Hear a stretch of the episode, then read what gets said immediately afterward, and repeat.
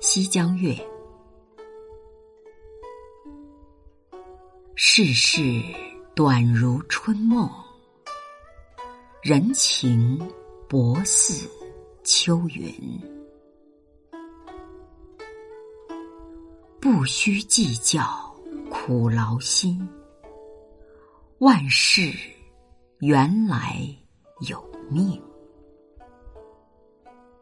幸遇三杯酒好，况逢一朵花心。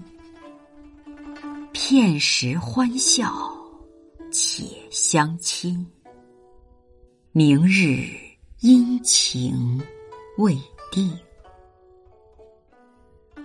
这首词作者是朱敦儒，计较是算计的意思，且。是姑且，相亲是互相亲爱。这首小词是以散文语句入词，表现了词人暮年对事情的一种彻悟，流露出一种闲适旷远的风致。首两句饱含心酸的笔触，集中形象的表达了作者对人生的认识。短如春梦，薄似秋云，比喻贴切自然。接下来笔锋一转。把世事人情的种种变化与表现归结为命的力量，原来两字透露出一种无可奈何，又隐含几分激愤。不需计较苦劳心，有对自己早年追求的悔意和自嘲。两句倒装，情调由沉重到轻松，反映了词人从顿悟中得到解脱的心情。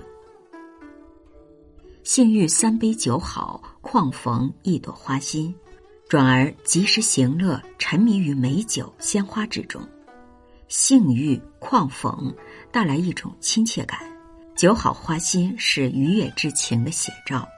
结语两句是自安自慰，又是天道无常，陷入更深的叹息。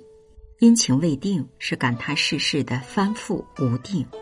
下片的末句与上片的“万事原来有命”相呼应，又回到命上去了。